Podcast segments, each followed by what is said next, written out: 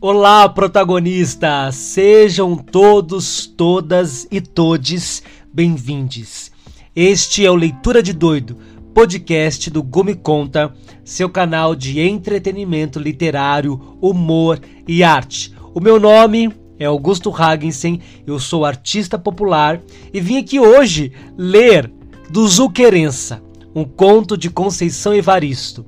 Eu já contei duas partes dessa história no canal do YouTube, no Gumi Conta, e hoje eu vim aqui para ler o conto inteiro. Um conto incrível que eu costumo dizer que não tem um final feliz, mas tem um final com perspectiva, que é justamente a perspectiva que foi roubada da personagem central, a do Zu. Vamos acompanhar comigo.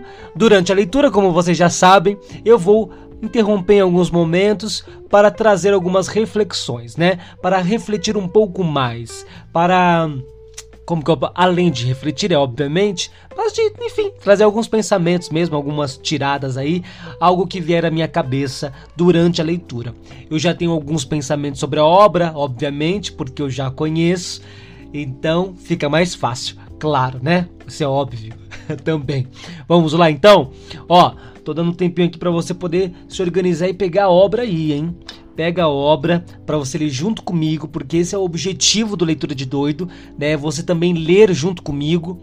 E eu acho que isso é incrível, né? Tem um, um aproveitamento muito importante para sua formação, né? Como leitor, como leitora também, né? De você ler, parar, refletir, ler, sabe? Ir degustando, né? E degustando e degustando e degustando a leitura. É basicamente isso. Bom, acho que eu já dei o tempo para você encontrar o seu livro ou o seu PDF, né? E vamos ler então do Zu Querença de Conceição Evaristo.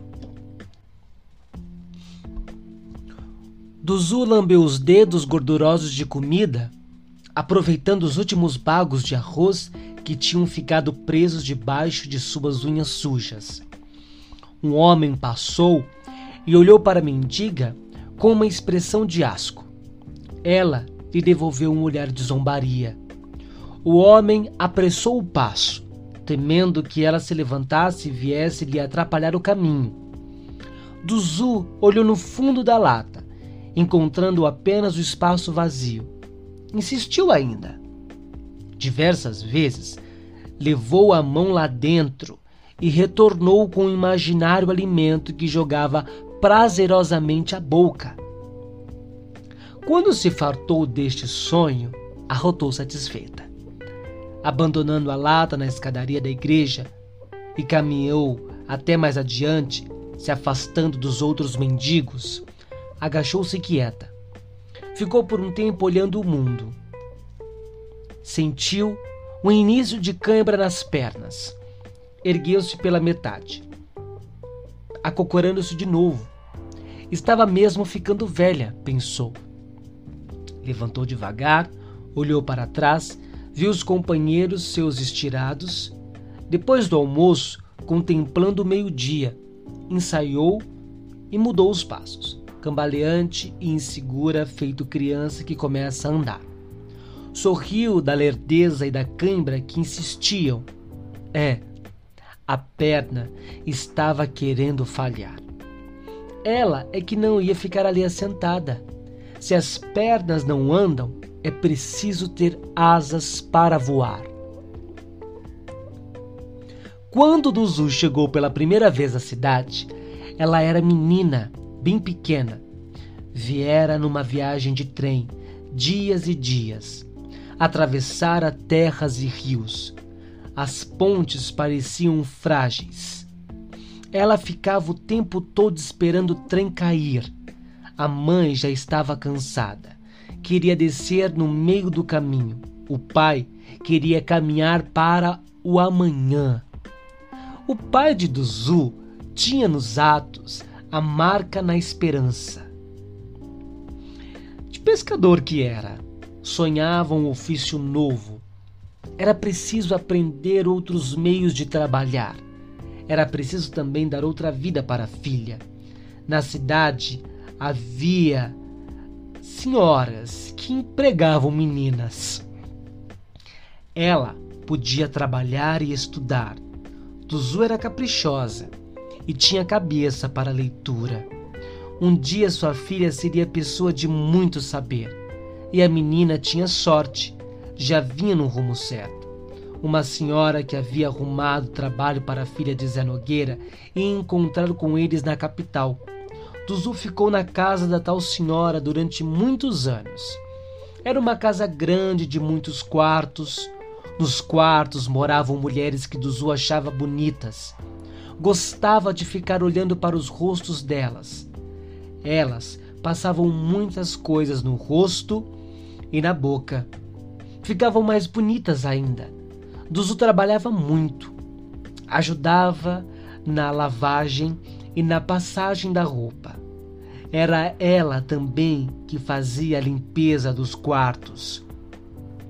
A senhora tinha explicado a Duzu que batesse nas portas sempre. Batesse forte e esperasse o pode entrar.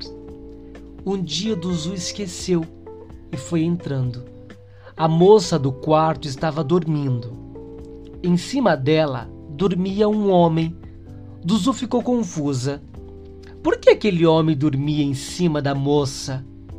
Saiu devagar. Mas antes ficou.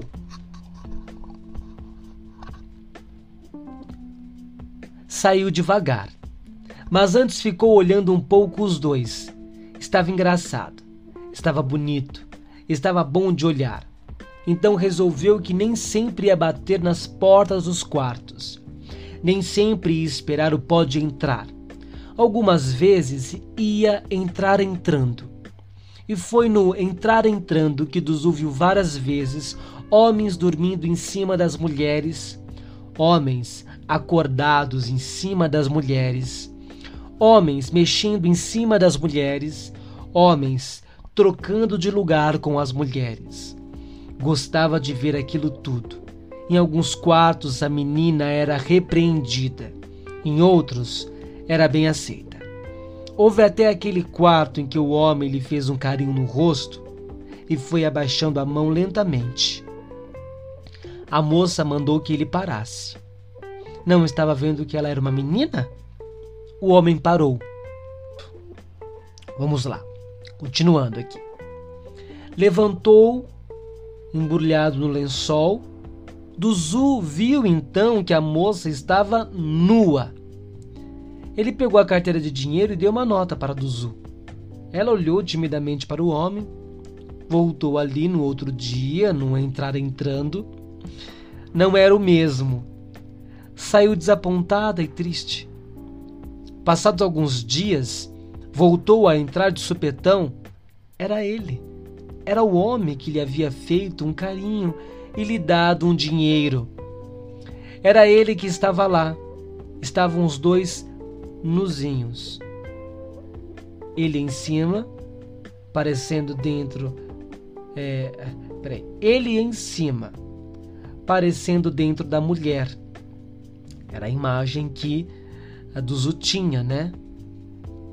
De, dele dentro dela, né? Enfim, uma criança, né? Deixa eu ver o que eu me perdi. Que essa é uma leitura de doido. Uma leitura séria, né? Tá uma leitura bem séria hoje. Mas é isso. Acho que tem algumas leituras que exigem da gente essa coisa mais é, reflexiva mesmo. A gente tem que parar para imaginar a história, né? Que parar mesmo para imaginar. Parei aqui para me encontrar, que eu fui falar com vocês e me perdi. Enfim, já me encontrei. Vamos lá. Duzu ficou olhando tudo. Teve um momento em que o homem chamou por ela. Vagarosamente ela foi se aproximando. Ele em cima da mulher, ele, olha só, ele, tá? Em cima da mulher. Com uma das mãos fazia carinho no rosto e nos seios da menina. Vocês entenderam? Ele, em cima da mulher, com uma das mãos fazia carinho no rosto e nos seios da menina. Tuzu tinha gosto e medo. Era estranho, mas era bom. Ganhou muito dinheiro depois. Duzu voltava sempre. Olha, vou aproveitar até aqui nesse momento de Duzu voltava sempre, né? Então tá aqui, o homem vai em cima dela, tá, tá, tá, tá trabalhando, tá, tá, aliás, tá. Enfim, tá lá com a, com a, com a moça, né? Com, com, com a mulher, né? Mesmo. E mesmo em cima da mulher, ele vai e toca no corpo da menina. E Duzu, é daqui, né? Duzu tinha gosto e medo. Eu me lembrei, inclusive até Machado de Assis fala isso numa num romance. Mas enfim, eu me lembrei de pessoas falando sobre que às vezes as crianças, quando elas não sabem que estão sendo violentadas, quando elas não sabem, né? Quando, quando assim, quando o assédio, né? Quando o estupro, enfim, essas coisas todas, elas acontecem de uma forma não violenta, né? Sem agressividade. Então as crianças elas, elas estão entrando naquele mundo, claro, elas ficam constrangidas, elas não sabem o que estão acontecendo e vão entrando naquilo. Tem medo, mas ao mesmo tempo acaba tendo um certo gosto, né? É, pelo desconhecido, porque na cabeça da criança, e é, o que eu, e é a minha interpretação do que eu tô lendo aqui, né? Eu já ouvi histórias, mas estou me baseando mesmo no que está escrito aqui a criança não tem noção do que, que é, mas vai acabando sentindo um certo prazer. Então ela tem medo, mas tem prazer, né? E isso acaba tendo um resultado ruim, porque por mais tempo, né, dentro deste contexto, a criança vai ficando em silêncio. Então ela não fala para uma outra pessoa de confiança o que está acontecendo, né? Claro que aqui são pessoas desconhecidas, né? Mas a gente, é, eu vou, eu trago esse exemplo, né? É, vou, vou é, aliás, ampliando o olhar, né? Em cima desse trecho, porque tem crianças que não falam, nunca falaram, porque não sabiam o que estava acontecendo. Não sabiam. Enfim, e acaba permitindo com que isso aconteça outras vezes né? E é diferente quando é uma, uma, uma, uma, as coisas acontecem de uma forma mais agressiva, né? E aí que vai deixando talvez a criança com mais medo, é, alguns sinais vão se apresentando em outros momentos de que algo estranho está acontecendo, né? De uma forma um pouco mais explícita, né? Enfim, de todo modo a gente tem que tomar muito cuidado né? E estar sempre com os ouvidos abertos para ouvir as crianças, né? Para ouvir o que acontece com elas quando os nossos olhos não estão sobre elas. Porque é preciso ter esse olhar, né? É preciso compreender que criança é criança e que existe um momento certo para o que é certo na hora certa, né? Enfim, que existe um momento para todas as coisas. Enfim, vamos lá. Tuzu voltava sempre. Vinha no entrar entrando cheio de medo, desejo e desespero. Um dia o homem estava deitado nu e sozinho. Pegou a menina e jogou na cama. Duzu não sabia ainda o ritmo do corpo, mas rápida e instintivamente aprendeu a dançar. Ganhava mais e mais dinheiro. Voltava e a moça do quarto nunca estava. Um dia quem abriu a porta de supetão foi Dona Esmeraldinha. Estava brava. Se a menina quisesse deitar com um homem, podia. Só uma coisa ela não ia permitir: mulher deitando com um homem debaixo do teto dela, usando quarto e cama e ganhando dinheiro sozinha. Hum. Se a menina era esperta, ela era mais ainda. Queria todo o dinheiro e já do Zu, naquele momento, entendeu o porquê do homem lhe dar dinheiro. Entendeu o porquê de tantas mulheres e de tantos quartos ali. Entendeu o porquê de nunca mais ter conseguido ver sua mãe e seu pai. E de Dona, e de nunca, aliás, e de nunca Dona Esmeraldinha ter cumprido a promessa de deixá-la estudar.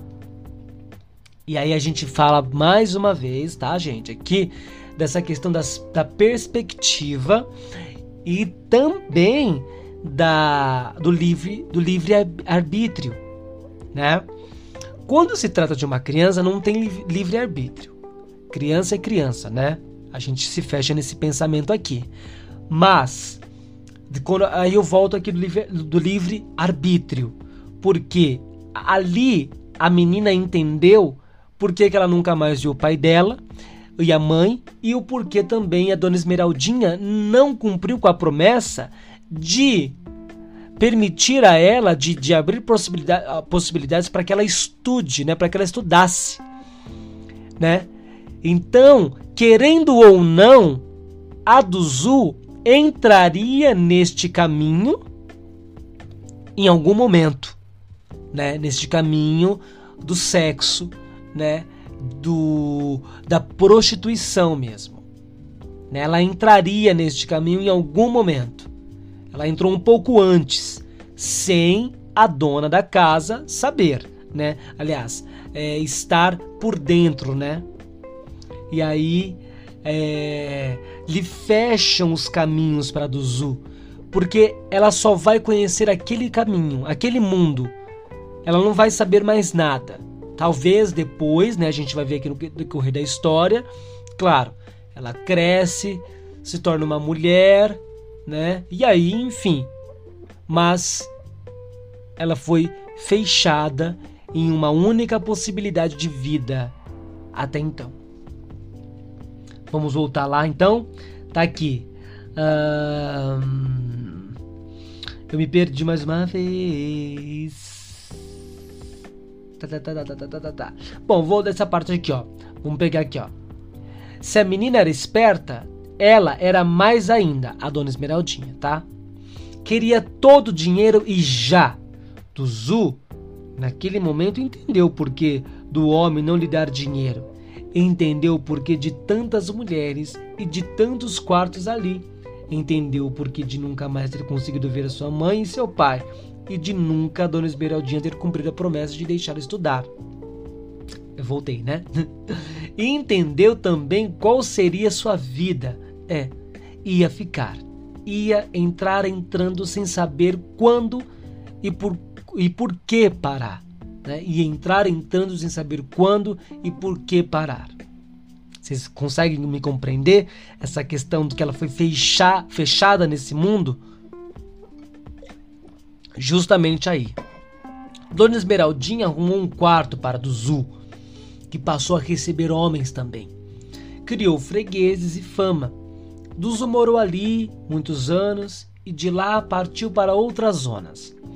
Acostumou-se aos gritos das mulheres apanhando dos homens, ao sangue das mulheres assassinadas. Acostumou-se às pancadas dos cafetões, aos mandos e desmandos das cafetinas, né?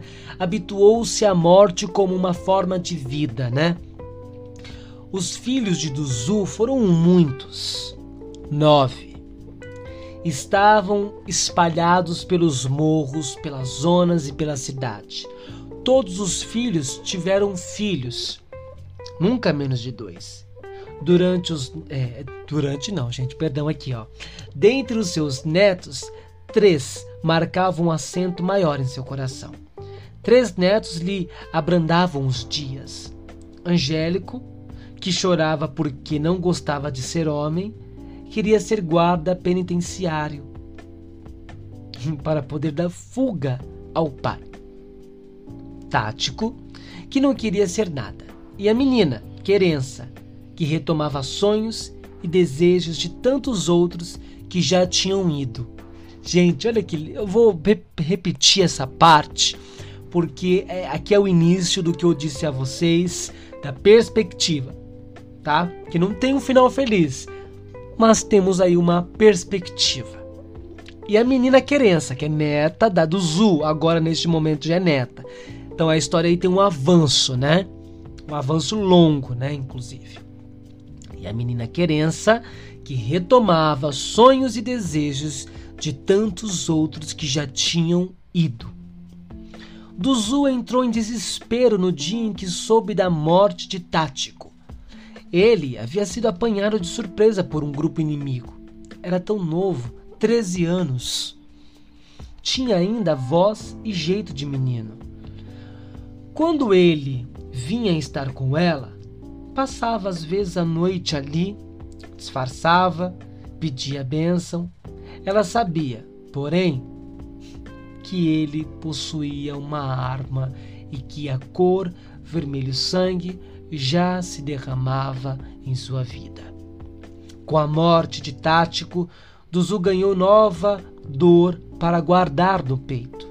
Ficava ali, amuada, diante da porta da igreja, olhava os santos lá dentro, os homens cá fora, sem obter consolo algum. Era preciso descobrir uma forma de ludibriar a dor. Pensando nisto, resolveu voltar ao morro, lá onde durante anos e anos, depois que ela havia deixado a zona, fora morar com os filhos. Foi retornando ali que Duzu deu de brincar de faz de conta e foi aprofundando nas raias do delírio que ela se agarrou para viver o tempo de seus últimos dias. Duzu olhou em volta, viu algumas roupas no varal, levantou com dificuldades e foi até lá. Com dificuldade maior ainda, ficou nas pontinhas dos pés, abrindo os braços.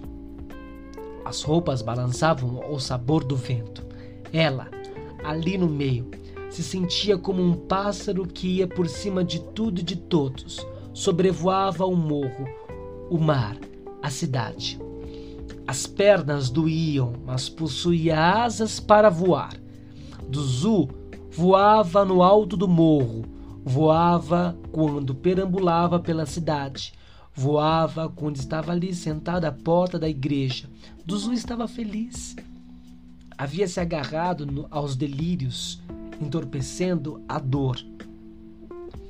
E foi se misturando às roupas do varal que ela ganhara asas e assim viajava, voava, distanciando-se o mais possível do real.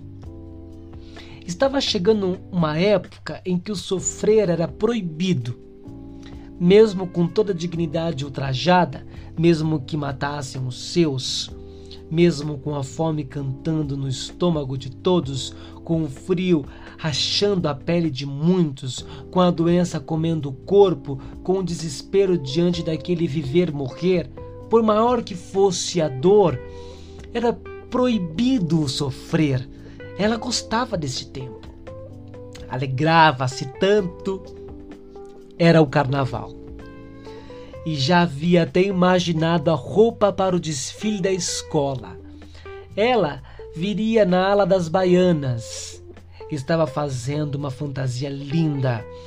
Catava papéis brilhantes e costurava pacientemente em seu vestido esmolan...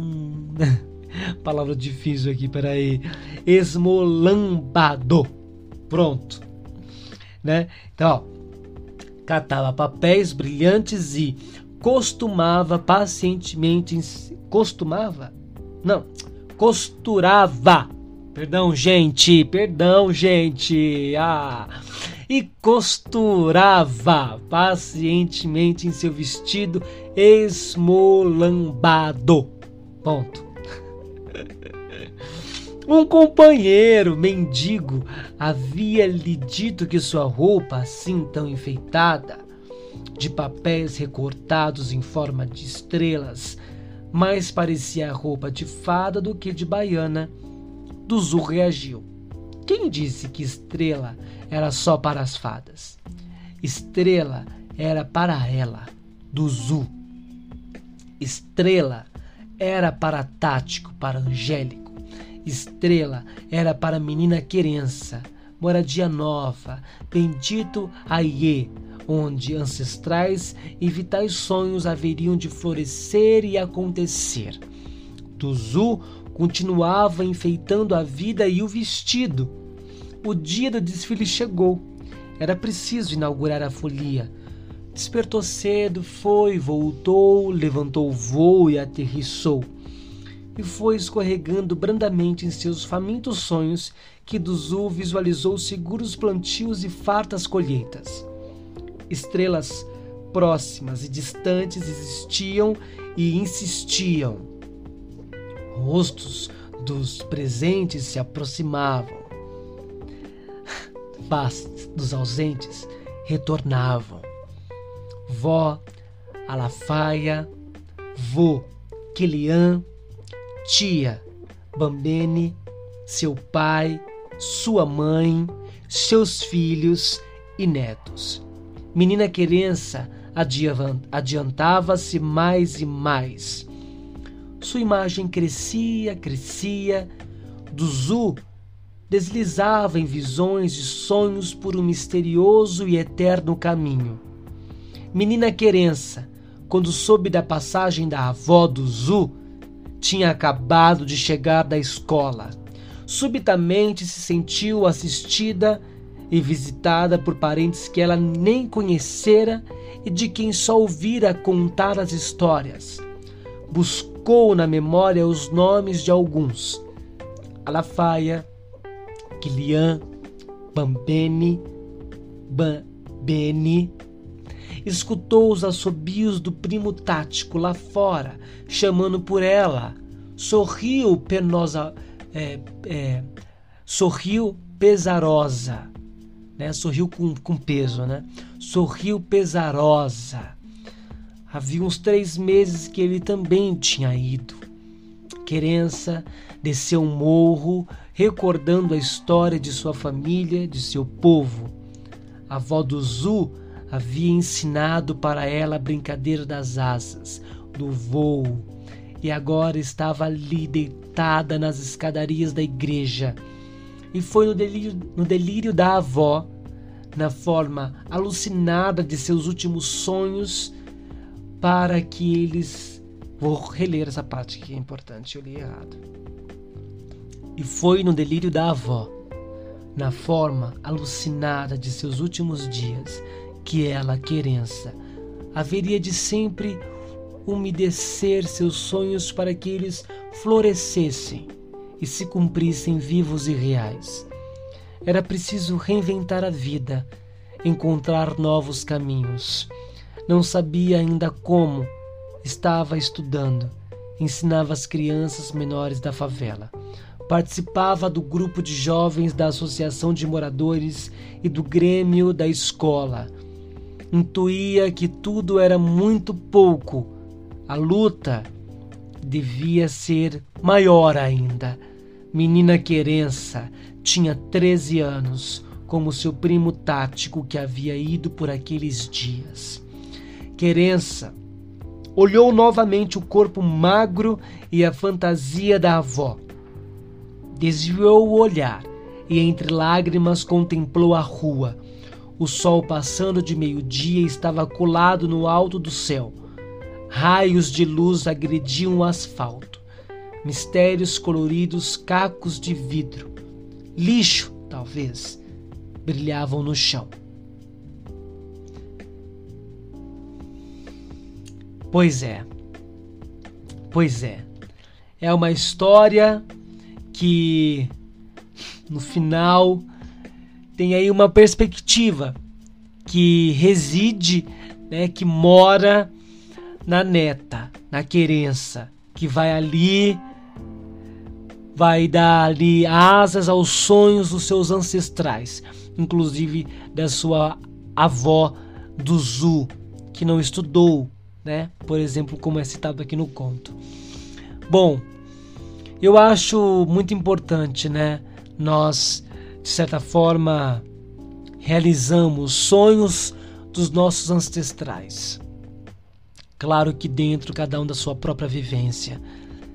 Espero que eu e você possamos realizar os sonhos dos nossos ancestrais. Os sonhos reprimidos, os sonhos proibidos, os sonhos incalculáveis, indesejáveis e sonhos censurados, né? Proibidos. Esta foi mais uma leitura de doido. Se você gostou, não esqueça de voltar para o próximo programa e trazer mais um ou mais uma. Um beijo e até lá.